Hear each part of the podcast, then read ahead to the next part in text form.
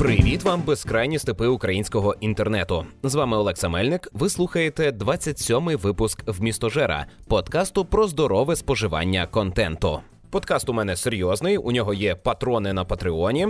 Усі молодці, дякую вам за цю підтримку. А особливо відзначилися такі люди: Сашко, новий учасник, Олександр Греков, Гліб Козуб, Ігор Солодрай, Синюк Тарас, Сергій Сич, Іван Янковий, Яр та Ярослав Лісовський.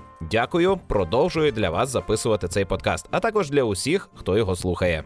Сьогодні хотів би поговорити про одну меланхолійну тему, навіяну відеогрою метро Екзодос. Російськими засобами масової дезінформації було багато розказано про те, що метро Екзодус це політичне висловлювання, і я згідний з ними. Однак вони помиляються у тому, про що саме це політичне висловлювання. Люди, які створюють серію метро, народилися у 70-х-80-х роках минулого століття. Їхнє дитинство починалося в радянському союзі, а закінчувалося у період перестройки, у період, коли стався апокаліпсис, коли зруйнувалася ціла велетенська держава, яка заявляла, що вона існуватиме вічно. Мені пощастило жити в найостанніші роки радянського союзу, і моє дитинство здебільшого відбувалося в 90-х. Однак я, як і розробники цієї гри, теж перейнявся цією атмосферою, і постапокаліпсис це все моє життя, як і життя розробників гри Metro Exodus. І зовсім не дивно, що вони створюють ігри саме про. Постапокаліпсис це і Сталкер, і Метро, і Арктика, е, гра, яку ви скоріш за все не бачили, бо це ексклюзив віртуальної реальності від е, HTC Vive, здається, чи Oculus. Ну словом, мало в кого воно є. Так от, метро Екзодос, на відміну від перших двох ігор, це гра, яка розповідає про занапащене дитинство, про сплюндровані сподівання, про мрії, яких у нас не було, але ми хотіли би їх мати. І ми звертаємося до попереднього покоління, не до наших батьків, а взагалі до всього покоління, яке створило ці передумови, а їм допомагало покоління їхніх попередників. У ці два покоління, які ще досі живі, вони зробили все для того, аби е, склалися такі обставини, аби ця держава, радянський союз, е, закатувала таку кількість людей, аби вона сама себе зжерла, аби зруйнувала власну економіку, довела до ручки своїх людей, перетворила їх на нікчемних, е, непотрібних, абсолютно безамбітних і істот, які досі не можуть піднятися з колін, як в Україні, в Росії, Білорусі і інших е, державах, які утворилися після розпаду радянського союзу. Так, наше покоління має претензії до покоління наших батьків і покоління наших дідусів з бабусями. Ми вважаємо, що ви нам завинили. І ми з вас питаємо: ви нам вже нічого не віддасте, але ви винні. І е, дивлячись на вас, ми стараємося зробити так, аби цього більше не було, аби це більше не повторилося. Тож метро Екзодус це справді політичне висловлювання про вкрадене дитинство. Я не беруся порівнювати наше дитинство із якимось іншим. Е, крім е, дитинства, скажімо, покоління моєї дитини, бо у моєї дитини усе набагато краще ніж було у мене. І я не кажу, що там діти, які виростали після Другої світової, вони е, мали кращі умови. Звісно, ні. Я кажу лише про наш біль, про те, що нас не влаштовувало. Так, е, ми не наривалися на міни, ми не е, мали батьків калік, хоча діти вирощені ветеранами афганської війни ще добряче так натерпілися. Але тим не менше, ми теж по-своєму настраждалися. У нас усе було несправне, застаріле, недороблене або зроблене через сраку. От от таке було наше середовище. Ми жили в сірих будинках, які були зроблені недоладно, тому що е, постійно е, кралися ресурси, постійно десь недопрацьовувалося, і все було якесь отаке не на повну силу. Ми не могли дихати на повні груди через те, що в школах е, говорили: а от колись там було таке то забезпечення, а зараз, вибачте, ми не можемо провести ні хімічний дослід, ні фізичний дослід, бо не вистачає ресурсів, бо немає немає обладнання, бо ми бідні, бо все пропало, все розікрали і нічого нема. Хто це все розікрав? Куди воно зникло? У метро Екзодус і в попередніх двох частинах ми постійно лазимо по якихось смітниках, по зруйнованих будівлях, по недобудованих будівлях, по покинутих локаціях, локаціях, на яких колись буяло життя, а тепер його немає. Там тільки кущі. І все це ми насправді бачили у нашому дитинстві. Ми гралися в таких місцях насправді. Нам тоді було доволі таки весело, і ми не задумувалися про те, що а он той хлопчик з сусіднього під'їзда відірвав собі палець, коли впав з другого поверху недобудованого магазину, який почали будувати в радянському союзі. А після розвалу вже не стали його добудовувати. Он той хлопчик проломив собі череп, і скоріш за все він не буде більше говорити. Це я реальні історії розповідаю, які були у моєму лишень подвір'ї. Яке будувалося в останні роки радянського союзу і заселялося е, працівниками заводу, який намагався добувати уран. Е, мій батько працював на такому заводі. Ми ламали руки, ноги, ми падали з різних поверхонь. У нас не було ніякого захисту, і в нас були погнуті, поламані і ржаві металеві дитячі майданчики, на яких неможливо було гратися так, щоб не подряпатися. І десь раз на рік е, ми чули про те, що якась дитина десь під потяг залізла, тому що ми гралися на е, запущених коліях. Е, ми чули про те, що якась дитина випала з вікна. Не знаю, можливо, зараз дитяча смертність така ж. І це не було чимось унікальним, наш досвід з нашого дитинства. Але через те, що ми гралися на отаких незахищених територіях і в таких умовах, мені здається, таки е, ми частіше наражалися на небезпеку, ніж теперішні діти. Тож виходить, що творці гри метро всього лише відтворюють наше дитинство. Це дуже дивна ностальгія, тому що за таким сумувати неможливо і не виходить сумувати. Ми згадуємо про наше дитинство. Це був теплий час. Ми були безтурботні. Ми не бачили проблем. Ми не знали, що наші батьки не мають де взяти грошей. Ми не знали, що відбувається девальвація. Не знали, що багато хто лізе в петлю, бо бо біда, бо все край неможливо побачити якогось просвіту. Настав кінець світу. А ми собі просто гралися, так, ламали руки, ноги, так, е, пробивали собі голови, вибирали собі очі, але не журилися, бо ми були дітьми. І ось метро Екзодус створює таке дивне химерне відчуття, коли начебто все пропало, начебто все зруйновано, а тобі хороше. Ти там лазиш, ти радієш тому, що знайшов трошечки ресурсів. Розумієте, це дуже химерне відчуття ностальгії фантомна ностальгія, відбита наглухо ностальгія. Ми абсолютно точно впевнені, що в такі умови повертатися не хочемо і не будемо. Тож ми можемо навіть е, подякувати поколінню наших попередників за те, що вони створили ці умови, відштовхуючись від цього апокаліпсису, який стався насправді, і змальовуючи його так метафорично у іграх на кшталт Сталкер, Метро чи Арктика. Ми йдемо до набагато кращого світлого майбутнього, бо ми розуміємо, як так сталося. Ми розуміємо, що призвело до цього, і ми можемо зробити так, аби цього більше ніколи не було. Якщо ви досі не гралися у ігри серії метро, я раджу спробувати і подивитися на них саме як на політичне висловлювання про вкрадене дитинство, подивитися на персонажів цієї гри як на дітей, які виросли, але не отримали нічого які постійно топталися на місці і постійно відчували нестачу. Постійно все було несправне, постійно все було погане, і були якісь там старші люди, які розповідали: а от колись ото була держава, а там усе було добре. Ні, не було. Якби там все було добре, то такого би кінця світу не сталося. Ніщо не виникає просто так, усе є наслідком чогось. І е, те, що показане в метро Екзодус, це всього лише наша дійсність, яку ми справді пережили в 90-х роках і навчилися чогось. Сподіваюся, я не перебільшую і не вигадую на порожньому місці. Е, скажіть, що ви про це думаєте у коментарях. А в рубриці Раджу спожити у мене теж є трішки постапокаліпсису, але не такого безрадісного, як у метро Екзодос. Просто зараз я добігаю до закінчення сюжетної кампанії у The Division 2, і моя пристрасть просто пломеніє. Е, мені здається, що ще трішки, і навіть моя дружина і дитина підуть гратися у The Division.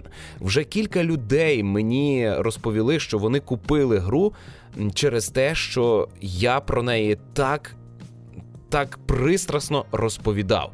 І, можливо, зараз і вас переконає. Тому тож, якщо ви боїтеся потратити зайві 2000 гривень на відеоігри, краще припиніть слухати цей подкаст просто зараз. Перед нами зразковий сиквел Ubisoft. Була випущена гра, її потенціал був розкритий не на 100%, Було допущено багато помилок у геймдизайні. Е, їх намагалися виправляти протягом е, кількох років, випускаючи доповнення і наливаючи туди контенту. А зараз випустили зі старту те, що було зроблене на кінці циклу життя першої частини The Division. Однак воно уже набагато краще, уже оптимізоване, е, вже зведено докупи багато нюансів, і попереду ще не один рік наливання туди нового контенту. Якщо ви не в курсі, то у світі The Division стався катаклізм. Е, було запущено смертельний вірус, який е, не перетворив людей на зомбі, а всього лише викликав у них смерть у великої кількості людей. Через це зупинилася цивілізація. Е, надто великий відсоток людей загинув. Звісно, що вірус вдалося зупинити, було винайдено е, спеціальний препарат. А надалі. Порядок, конституційний лад належить відновити е, таємній організації Дивізія, агентом якої ви і є. Це організація створена для того, аби протидіяти саме отаким жахливим катаклізмом. Це бійці, натреновані виживати, натреновані вести бої в міських умовах тощо. У The Division 2 з'явилося значно більше простору для е, тактичних маневрів. Е, ми дуже часто заходимо на якусь локацію, вивчаємо розташування ворогів. Е, тоді на ходу вигадуємо якусь комбінацію. Там ти заходиш зліва, ти справа, я по центру, ти кидай такий гаджет, ти такий. Е, починаємо. Я знімаю того, того, того. А ви знімаєте отих, отих, отих. Е, запускаємо в хід нашу бойову машину, і за кілька секунд закінчується перша хвиля бою. Звісно, потім починаються е, нові вороги знову перестрілка, і ти затягуєшся. Раптом минає три години. Куди вони ділися? Ти сидиш тебе щоки палають від того, що ти постійно посміхаєшся, як ідіот. Тобі добре, ти хо тобі хороше, ти кайфуєш. Ти, начебто, вмазався героїном, і відірватися від дивізії надзвичайно складно.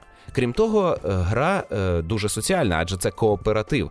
Найзручніше, найцікавіше у неї гратися командою з чотирьох людей. І все у цій грі зроблено так, що ти легко знаходиш собі друзів. Я познайомився вже з кількома людьми. Ми легко знаходимо спільну мову, ми спілкуємося, е, легко комунікуємо, легко виробляємо якусь стратегію і тактику, і загалом рухаємося вперед. Я навіть запустив клан PS Ukraine, в який вже долучилося понад 20 людей, і ми спільно розвиваємо нашу команду. Один з моїх напарників скаржився на те, що The Division 2 доволі одноманітна. Ти просто ходиш і стріляєш. І це так, це основні активності, що треба робити у The Division – ходити і стріляти. Однак те, як реалізована ця перестрілка, воно неймовірне неможливо описати словами той кайф, який ти відчуваєш після перемоги над черговим золотим босом. Іноді буває так, що ми виходимо із будівлі, в якій щойно пережили якусь операцію, натрапляємо на мобів, і ми навіть не ховаємося за перешкодами. Ми подорослішали за 15 хвилин е, проведеної операції. Ми е, значно ефективніше діємо. Ми розуміємо підтримку товариша завдяки цієї завдяки цій грі.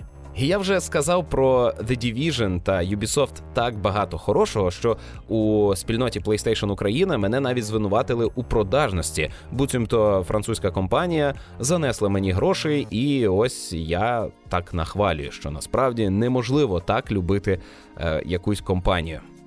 Це було би непогано, насправді я би з радістю продався. Однак ні, ми не настільки товаришуємо з Ubisoft. Я їх люблю, а вони про моє існування не знають.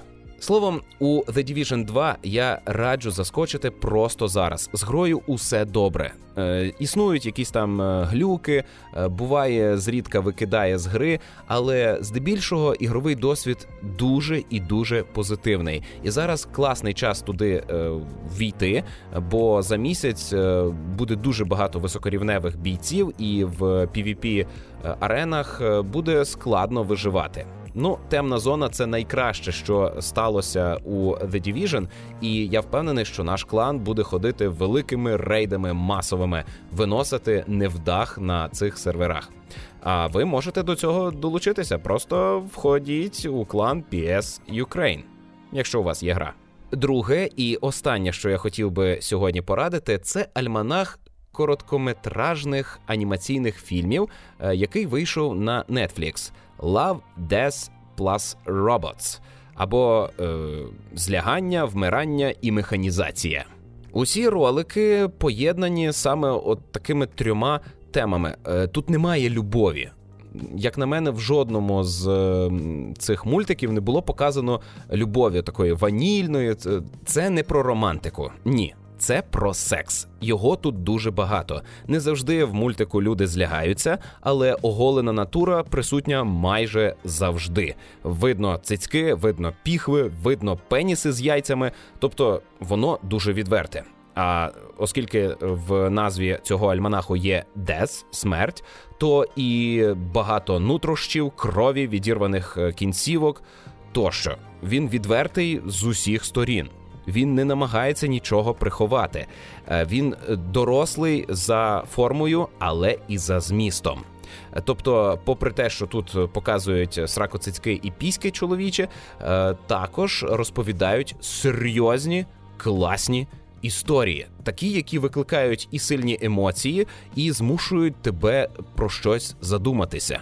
Мене лякало те, що оскільки в назві присутні роботи, то е, більшість мультиків будуть про те, що є людяність. Я від цього вже втомився. Знаєте, про дослідження гуманізму, е, де закінчується жива людина в кіборгу і починається машина. Оця тема вона вже вичерпана. І на диво тут таких сюжетів украй мало. Всього здається, е, ввійшло у цю збірку 18 коротких метрів. Є там мультики на 5 хвилин, є мультики на 15. За один вечір подивитися, мені здається, нереально, бо дуже перевантажує емоціями інформацією, е, і ми часто ставили на паузу, аби обговорити якийсь момент. Е, деякі речі запам'ятовуються настільки, що потім хочеться бігти по вулиці і кричати: А ви це бачили? Я це пережив! Це було неймовірно. Мені сподобалася історія про фермерів, які ходили у велетенських е, робомехах і захищали свою ферму від навали іносвітніх чудовиськ. Це було схоже на зоряний десант, тільки замість е, десантників тут фермери у здоровенних робомехах. Запам'яталася історія про вовкулак на службі в сучасного американського війська, які можливі проблеми е, пов'язані з цим. Запам'яталася історія про великого митця, який малював блакитні прямокутники.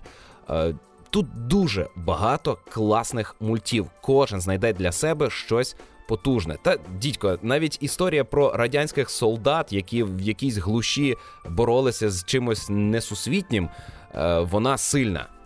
Так, радянських солдат такими героями не змальовували їх навіть в радянському союзі. От бігме. А тут над е, їхніми образами працювали геть не росіяни, а якісь інші люди, і у них вийшло створити дуже класні типажі, е, якими власне цією історією власне закінчується вся збірка.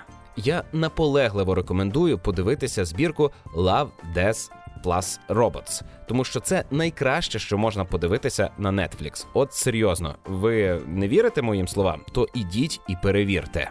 А на сьогодні у мене все.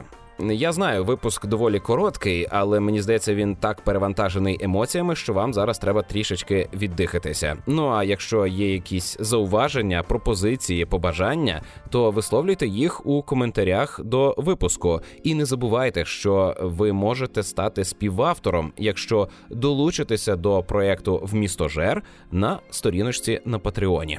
Усі необхідні посилання в описі до цього випуску.